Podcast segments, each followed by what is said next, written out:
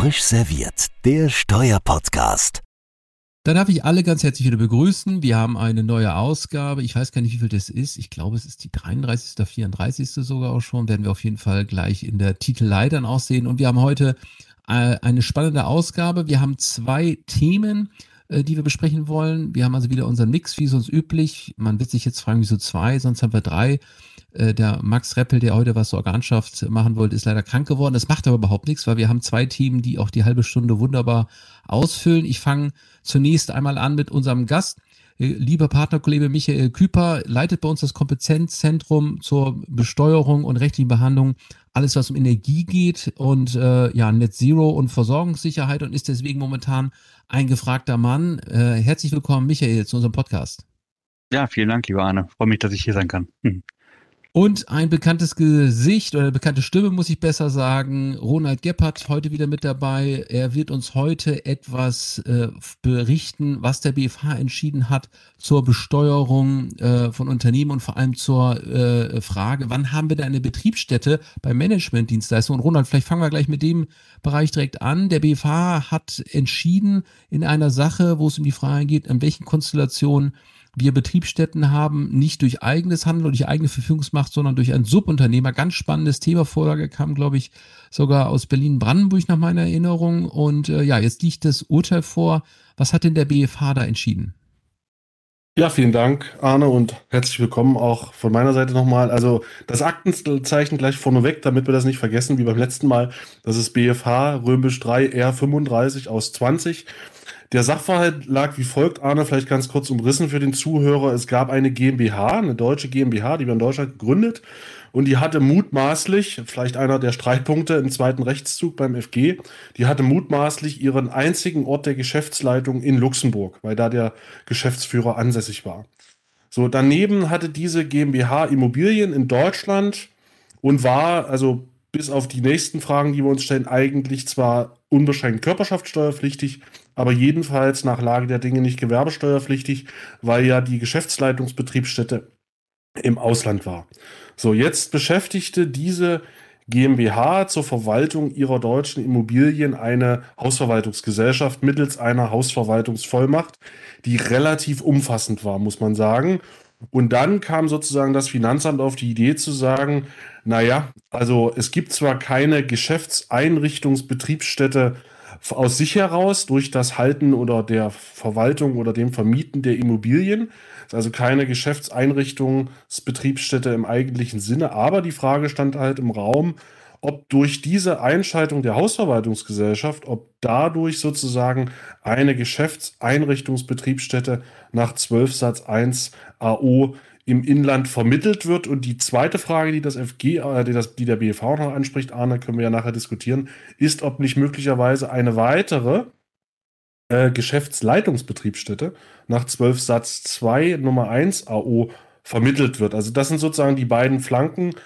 Erstens 12 Satz 1, also eine Geschäftseinrichtungsbetriebsstätte qua vermittelter äh, Verfügungsmacht über diese Hausverwaltungsgesellschaft und zwei eine Geschäftsleitungsbetriebsstätte durch 12 Satz 2 Nummer 1.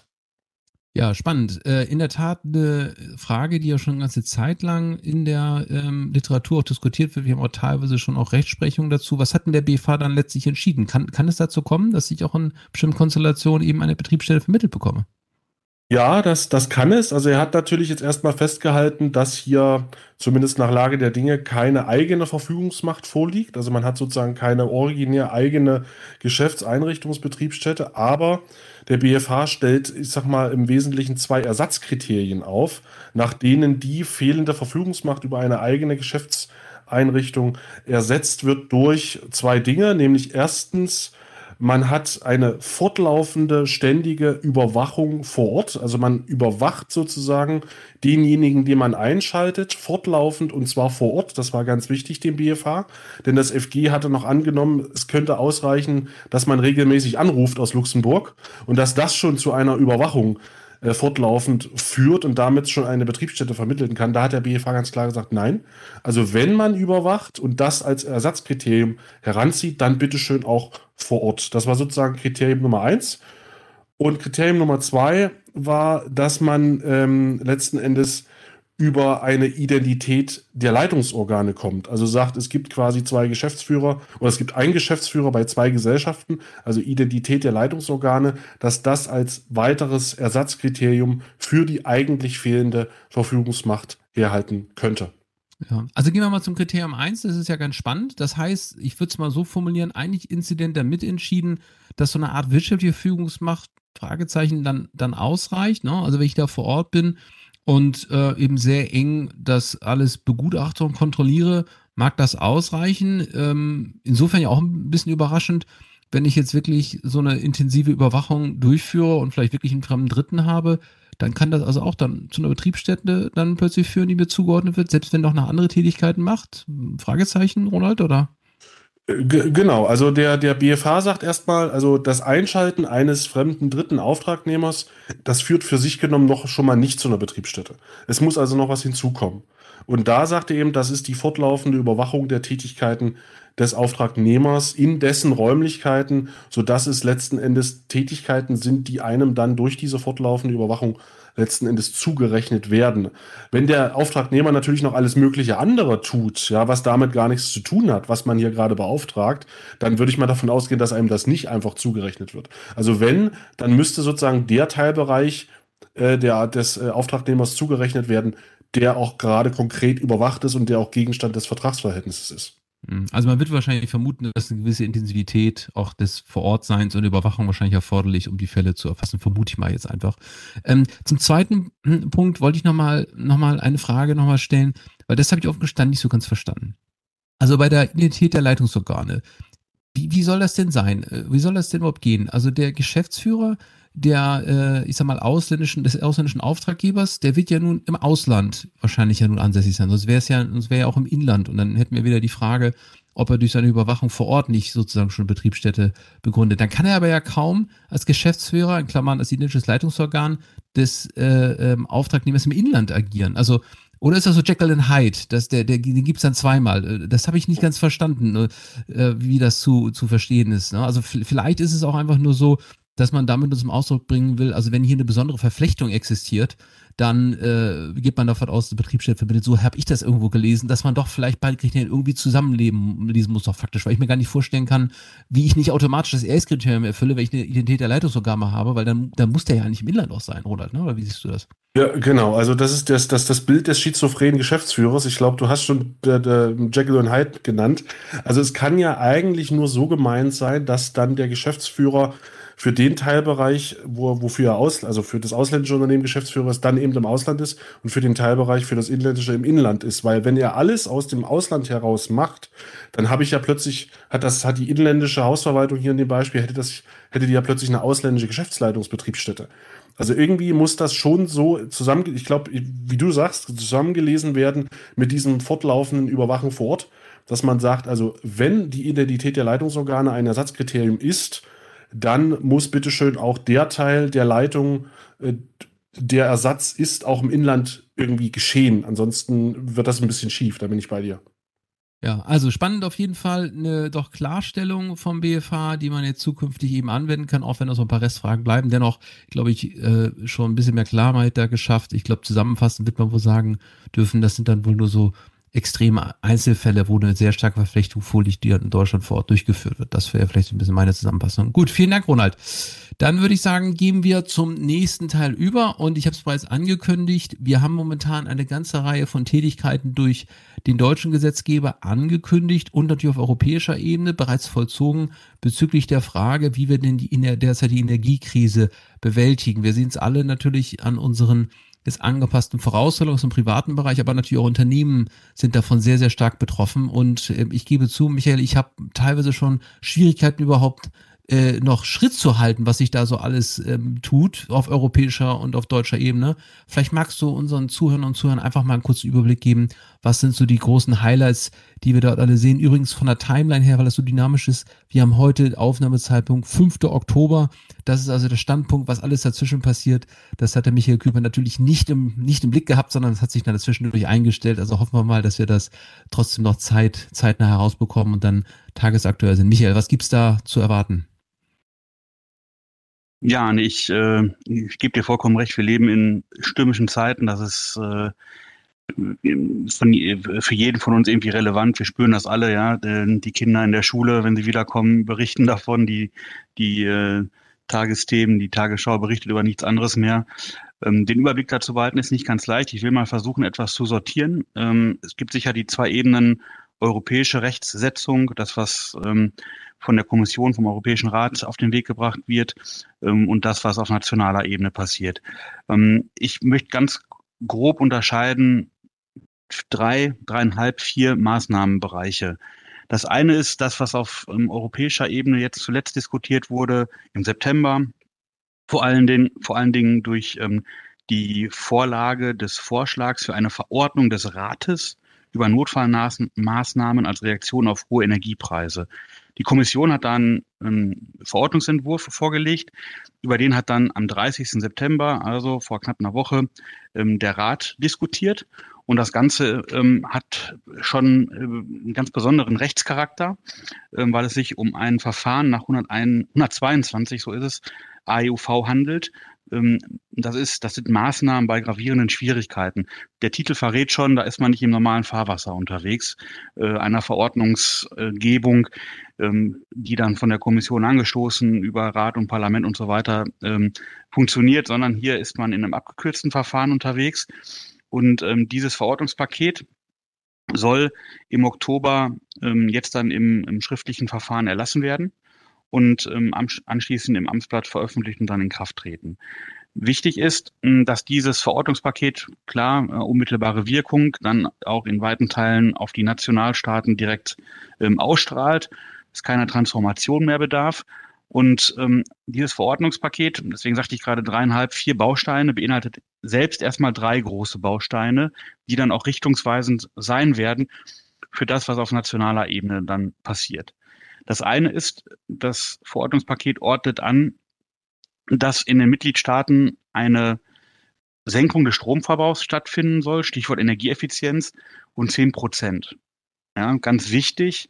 Ähm, das hängt natürlich, es gibt eine Kopplung zwischen Stromverbrauch und Gasverbrauch. Wir wissen, dass ein großer Teil, ein signifikanter Teil des Stromverbrauchs durch Gaskraftwerke ähm, erzeugt wird. Und an der Stelle halt mit Blick auf die ähm, ähm, Erdgasversorgungssituation aus Russland will man halt auch über eine Senkung des Stromverbrauchs den Gasverbrauch senken. Das zehn Prozent ist schon mal eine durchaus große Hausnummer. Dann gibt es einen zweiten großen Bereich, der dazu führen soll, dass am Ende des Tages 117 Milliarden Euro, 117 Milliarden Euro umgeschichtet werden von Energieversorgungsunternehmen in Richtung Verbrauchern. Da geht man davon aus, das sind diese sogenannte äh, Einnahmeobergrenze, die da definiert wird jetzt von der äh, Kommission, 180 Euro pro Megawattstunde Strom, die als Obergrenze festgelegt wird und dazu führt, dass Unternehmen, die Gewinne erzeugen, weil sie halt mit ihren Stromgestehungskosten deutlich unter diesen 180 Euro agieren. Und da äh, man spricht in dem Zusammenhang von den inframarginalen Stromerzeugern, ja, ich denke, das äh, liegt auf der Hand, ähm, dass die entsprechend, dass da Gewinne abgeschöpft werden und die dann halt an die Verbraucher ausgekehrt werden. Das soll zu einem Betrag von 117 Milliarden Euro führen, wie gesagt. Und diese ähm, große Umverteilung ist aus oder rechtfertigt, rechtfertigt sich dadurch, dass man sagt, die preisbestimmenden Kraftwerke sind derzeit die Gaskraftwerke. Die Gaskraftwerke haben hohe ähm, Gaseinsatzkosten und die Verbraucher, die am Strommarkt davon profitieren, dass sie wesentlich geringere Stromgestehungskosten haben. Und das sind im derzeit im Prinzip alle die ähm, Erzeuger aus erneuerbaren Energien, Kernenergie und Strom ähm, und äh, Stromerzeugung aus Braun- und Steinkohle. Ähm, die sollen dann entsprechend ähm, ab, äh, die, die, entsprechenden, ihre Gewinne entsprechend abführen.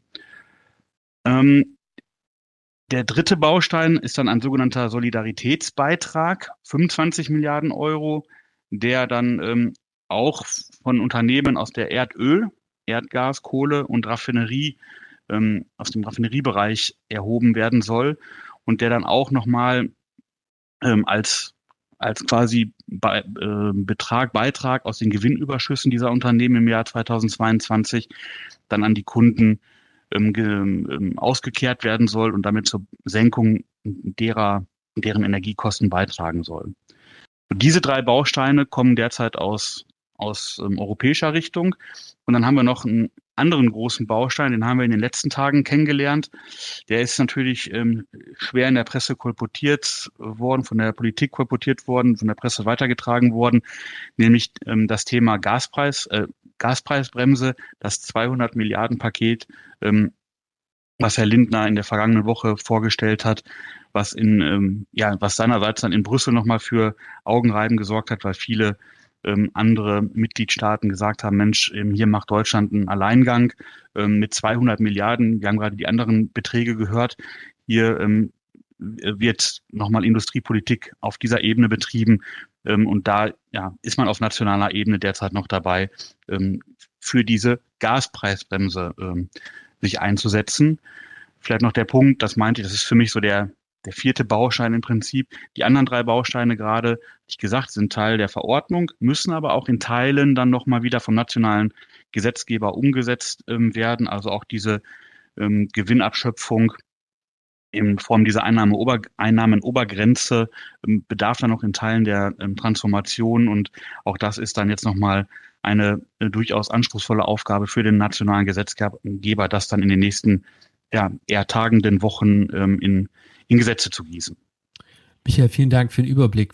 Zu der EU-Verordnung mal vielleicht zunächst. Diese Obergrenze, weiß man schon irgendwelche Details, wie das dann gelaufen soll mit den 180 Euro? Ähm, ich meine, ich bin jetzt eher offen gestanden Laie dort, aber wenn zwei Möglichkeiten wären, einerseits der Auszahlung an die Kunden oder Unternehmen, soweit man eben mehr bezahlt, wäre sehr aufwendig oder eben allenfalls oder andernfalls eben ich sag mal, Begrenzung als Deckelung und dann Erstattung durch den Staat für diejenigen Zwischenhändler oder Lieferanten, hätte ich jetzt gedacht. Weiß man schon, wie das äh, aussehen soll? Frage eins Und Frage zwei der Solidaritätsbeitrag, diese, diese ein Drittel. Ich verstehe das richtig? Das wäre jetzt zusätzlich auf alle noch zu definierende Gewinne zusätzlich zur normalen Besteuerung, Körperschaftsteuer, Gewerbesteuer, was abgeschöpft wird, aber auch nicht als Steuer irgendwie, ne? So verstehe ich das. Das ist dann irgendwie eine eigene Abgabe. Wie, wie ist die ganze Technik da? Weiß man schon, wie das, wie das aussehen soll? Ja, es gibt, ähm, es gibt so erste Eckpunkte, die so langsam durchsickern und ich fange mal vielleicht mit der zweiten Frage an. Ähm, also da in der Tat auch wäre, wäre mein Verständnis derzeit, dass es ähm, zusätzlich zu bestehenden steuerlichen Belastungen erhoben wird, in der Tat obendrauf nochmal on top. Und ähm, das, was man hört, ist, dass es halt ähm, also in der, in der ähm, finanzverfassungsrechtlichen Diskussion gibt es natürlich eine ganze Reihe von Strömungen der ähm, derzeit spricht wohl vieles dafür, dass man versucht, das als eine sogenannte Preisregelung umzusetzen, also nicht als Steuer, Steuer im engeren Sinne oder Abgabe im engeren Sinne und auch nicht als Sonderabgabe, sondern halt als Preisregelung. Ähm, also als eine jenseits der öffentlichen ähm, Hand, äh, jenseits der öffentlichen Haushalte sich bewegende ähm, Abgabe, äh, untechnisch bitte verstehen, ähm, und dieser Betrag soll dann halt entsprechend den, den Haushalten ähm, selbst direkt zugutekommen. Ähm, der, ähm, die Wälzung dieser ganzen Umschichtung soll im Prinzip, und das ist, ähm, hat man jetzt auch zuletzt aus Kreisen der Bundesregierung gehört und auch sogar schon gelesen, im Prinzip, im Prinzip ähm, als eine rückwärts gedachte ähm, EEG-Umlage funktionieren. Also in diesem Fall, wir erinnern uns vielleicht noch daran, wie das bei der EEG-Umlage funktionierte. Wir als Verbraucher haben gezahlt an Lieferanten, die haben abgeführt an Übertragungsnetzbetreiber. Der hat an die kleinen Netzbetreiber, an die Verteilnetzbetreiber gezahlt und dann die, der, der kleine Netzbetreiber an die Anlagenbetreiber. Jetzt geht's genau andersrum. Jetzt soll abgeschöpft werden bei den Anlagenbetreibern. Es fiel es fiel der, ähm, äh, der Hinweis, dass dann die Verteilnetzbetreiber in der Tat dieses Geld einsammeln sollen. Ich persönlich kann es mir dann eigentlich nur so vorstellen, dass man es wirklich als umgekehrte EEG-Umlage dann von den Verteilnetzbetreibern zu den Übertragungsnetzbetreibern wälzt und ob es dann einen Mechanismus gibt ähm, oder wie dann der Mechanismus aussieht, ob es dann die Kunden direkt bekommen über eine Verrechnung oder ob es dann ähm, die Lieferanten noch in der Zwischenstufe bekommen, das ist aus meiner Sicht noch ähm, offen und noch zu klären. Ja. Vielen Dank. Übrigens muss ich als Einwurf kurz zwischendurch machen, bevor du weitermachst. Das finde ich insofern eher gut. Wir hatten vor ungefähr drei Ausgaben hier mit Katharina Beck eine Diskussion zu Übergewinnsteuer in Deutschland. Da habe ich damals ein bisschen gefrotzelt. Da muss es ja in schlechten Situationen eine äh, Untergewinnzulage geben. So gesehen mit der ESG hat man jetzt da also in der Tat wahrscheinlich so ein bisschen die, die Spiegelverkehrtheit. Aber das nur so als quasi Zwischenbemerkung. Äh, Michael, mach mal ruhig weiter. Ja, also ähm, das ist ähm, also um der, das finanzverfassungsrechtliche Schicksal, ähm, wie, man, wie bekommt man das in den Griff? Ähm, also ich finde die Auseinandersetzung derzeit, wir sehen das auch in der, in der Wissenschaft, die kommt aus meiner Sicht derzeit leider noch etwas zu kurz. Das ist einfach auch ganz sicher ähm, sozusagen der, der nicht zur Verfügung stehenden Zeit geschuldet, ist ganz klar. Ähm, ich glaube, man ist auch froh, dass man mit der EEG-Umlage eigentlich seinerzeit einen Weg gefunden hatte, auch mit der mit der beihilferechtlichen Absegnung, ähm, den man dann jetzt dann vielleicht nochmal rückwärts ähm, gedreht zurückgehen kann.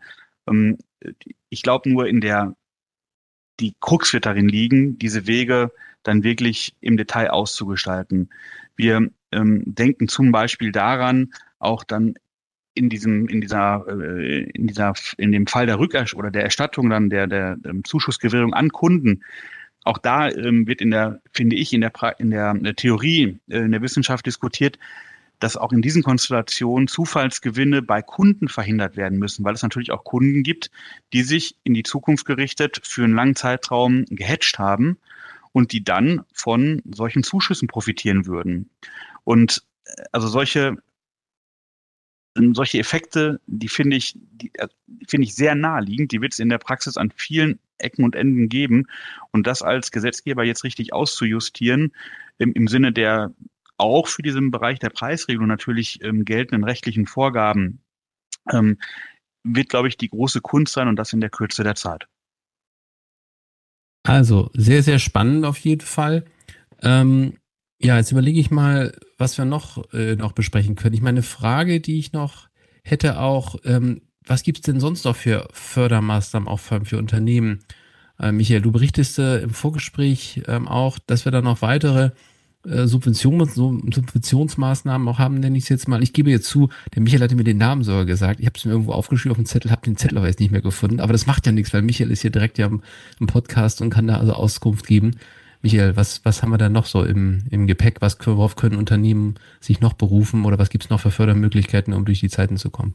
Ja, also ich, ich möchte an der Stelle vielleicht nochmal einen halben Satz zu, verlieren, äh, zu den Themenbereichen verlieren, die wir gerade kurz angerissen haben. Ich denke, aus Sicht der Unternehmen, fast egal welcher Branche, wird es in den nächsten Tagen, Wochen darauf ankommen, die Entwicklung in diesen, in diesen Themen sehr, sehr eng zu verfolgen. Ähm, wir werden sicher noch Fragen haben, die sich darum drehen, wie das Ganze administriert wird, welche, ja, wir hatten das gerade schon mal angerissen, ja, welche ähm, Unternehmen, welche Netzbetreiber da was machen. Ähm, aber sicher wird es auch da nochmal Möglichkeit geben, sich zum Beispiel auch über Anträge dann entsprechend ähm, auf der Einnahmenseite solche, ähm, solche Gelder ähm, zugutekommen zu lassen.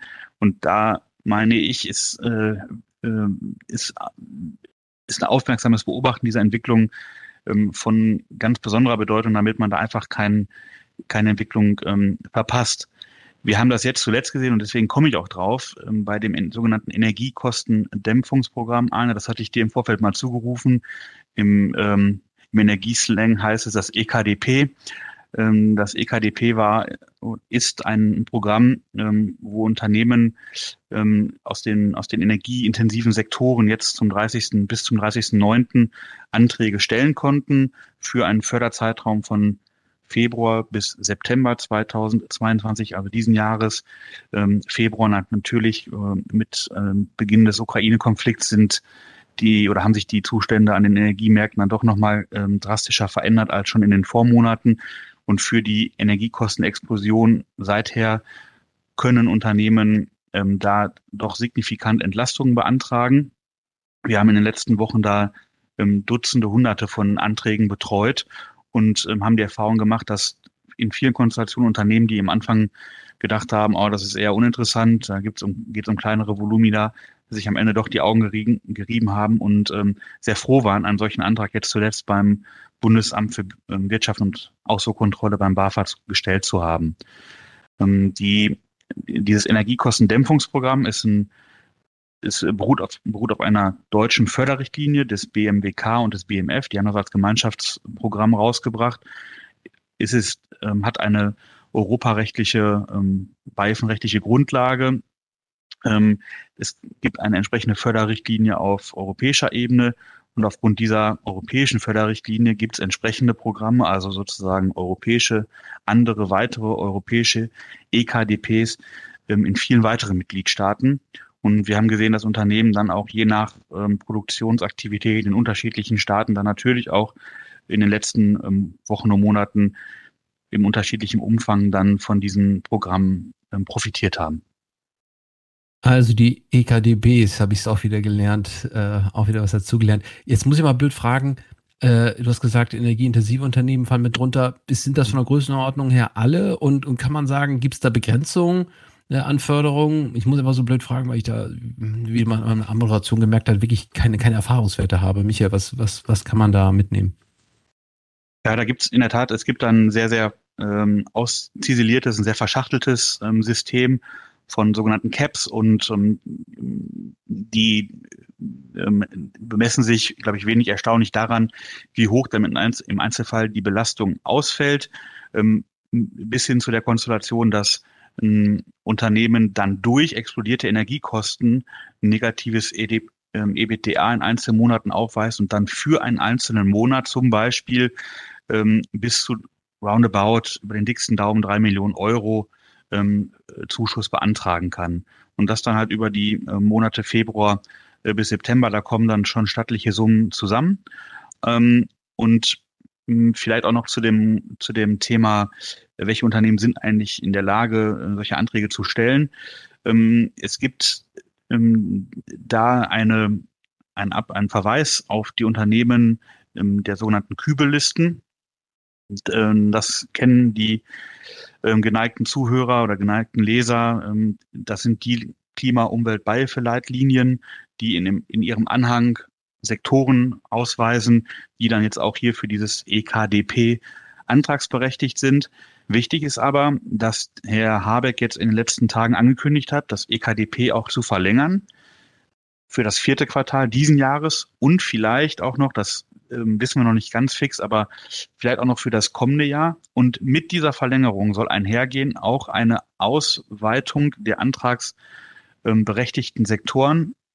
Sinngemäß, ähm, eigentlich soll dann jedes Unternehmen Antrag stellen können, unabhängig von seiner Branche, Branchenzugehörigkeit, Energieintensität ähm, und auch seiner Größe. Mhm, spannend. Ähm, vielleicht noch ganz kurz zum Abschluss zwei, zwei Punkte. Äh, Frage eins: Gibt es irgendwelche Haken und Ösen, die damit eingehen, wenn man sowas in Anspruch nimmt? Gibt es da irgendwelche Kontrollmaßnahmen, irgendwelche Vorgaben, die man einzuhalten hat? Irgendeinen Grund, wo man sagen könnte, man, man will das nicht machen? Und Frage zwei: Wie ist es mit den Fristen? Muss man aufpassen, dass man nichts verpasst? Für alle Zuhörer und Zuhörer, die vielleicht jetzt sagen, Mensch, meinem Unternehmen könnte das doch ein Thema sein, noch nie gehört, müssen wir uns mit beschäftigen. Wie, wie sieht das aus? Ja, jetzt ähm, im Kontext des EKDPs ähm, gibt die Frist jetzt oder gab es die Frist zum 30.09. Da war, das ist eine materielle Ausschlussfrist, war der Antrag zu stellen für die Fördermonate Februar bis September. Ähm, die in, oder das BAFA hat jetzt in ersten Verlautbarungen erklärt, dass für das vierte Quartal Anträge auch jetzt schon gestellt werden können. Ähm, ich vermute, dass dann eine harte Befristung kommt bis zum 31.12. Also das muss man, wissen wir jetzt auch noch nicht ähm, fix oder noch nicht final. Das wird, wird auch ähm, jetzt noch weiter äh, zu beobachten sein. Und ähm, das meinte ich auch und das knüpft daran an, Arne, das Thema Fristen, ähm, auch die anderen Themen, die wir ähm, zu Beginn besprochen haben auf europäischer Ebene, ähm, Abführung von Gewinnüberschüssen und dann ähm, Ausschüttung an Verbraucher, auch natürlich ähm, energieintensive Industriezweige. Auch das wird, wird ein, ähm, es wird zu neuen Formalismen, zu einem ganz neuen ähm, administrativen Apparat führen und das muss beobachtet werden. Das, ich, ich sage das nur noch mal, weil wir auch jetzt wieder erlebt haben, natürlich rufen Unternehmen bei uns dann am gestern an, am 4. Oktober und sagen, oh, ich habe am Feiertag mal in der Zeitung gelesen, man konnte bis zum 30. September solche Anträge stellen, ja. Und ähm, das äh, gibt doch kaum etwas Ärgerlicheres, als dann so eine, Ver ähm, Frist verpasst zu haben. Und ähm, der andere Punkt, Stichwort Kontrolle und ähm, ja, was ist, was ist da zu beachten noch so im, im Hintergrund? Wir haben jetzt gesehen, zum Beispiel bei dem EKDP mussten die Unternehmensentscheider, die, ähm, die Mitglieder der Unternehmensleitung erklären, dass ihr Unternehmen ähm, keine extensive Steuergestaltung betreibt, zum Beispiel. Sehr ähm, ja, interessante ähm, Eigenerklärung, die dann von den ähm, Unternehmensleitungen abgegeben werden musste. Und die Unternehmensleitung musste beispielsweise auch erklären, dass sie ähm, für das Jahr ähm, der Zuschussgewährung, also jetzt für das laufende Jahr 2022, für das laufende Geschäftsjahr, ja, kann natürlich auch vom Kalenderjahr abweichen, aber für das laufende Geschäftsjahr, in der Regel Kalenderjahr 22, auf die Zahlung von ähm, Boni und auch auf ähm, Vergütungserhöhungen verzichtet. Und das ist natürlich auch dann im Einzelfall durchaus eine, eine intensivere Diskussion, die sich dann an solche Themen anknüpft. Letzter Gedanke, diese Verzichte und auch das Thema mit der extensiven Steuergestaltung, das ist Vorgabe aus den europäischen Förderrichtlinien. Das hat der nationale Gesetzgeber in Deutschland im Prinzip nur abgeschrieben. Mhm. Spannend. Ich, frage mich auch gerade, welche Rechtsqualität so eine Erklärung da hat. Aber das kriegen wir jetzt ja heute nicht mehr gelöst. Äh, war mir auch nicht bewusst, dass man da so eine Abgabe vollziehen muss. Vielen Dank, Michael, für die wirklich guten Informationen und vielleicht für alle äh, zu Hause an den Geräten. Gerne auch den Link weiter äh, teilen. Ähm, Michael Küper sagte gerade, das Blödeste ist, wenn man so eine Frist versäumt und vielleicht haben wir heute ein bisschen da äh, mitgeholfen, dass, äh, wenn man das noch nicht kannte, man das jetzt im Blick bekommen hat und dann das nächste Mal eine Frist eben nicht versäumt. Von daher gerne auch teilen, das hilft dann vielleicht auch, dass dann auch alle Unternehmen dann eben entsprechend diese Hilfen bekommen.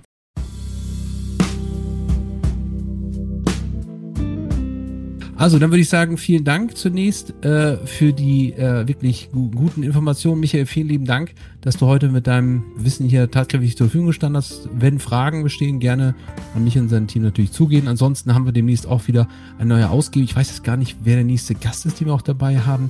Von daher ist das jetzt, kann ich das geheimnisvoll sozusagen nur ankündigen und alle freuen sich drauf, aber ich weiß es einfach auch gar nicht. Trotzdem hoffe ich, dass es äh, ja heute wieder ein bisschen Spaß gemacht, interessant war und wir kommen bald wieder mit einer neuen Ausgabe. Vielen Dank für die Aufmerksamkeit und bis bald.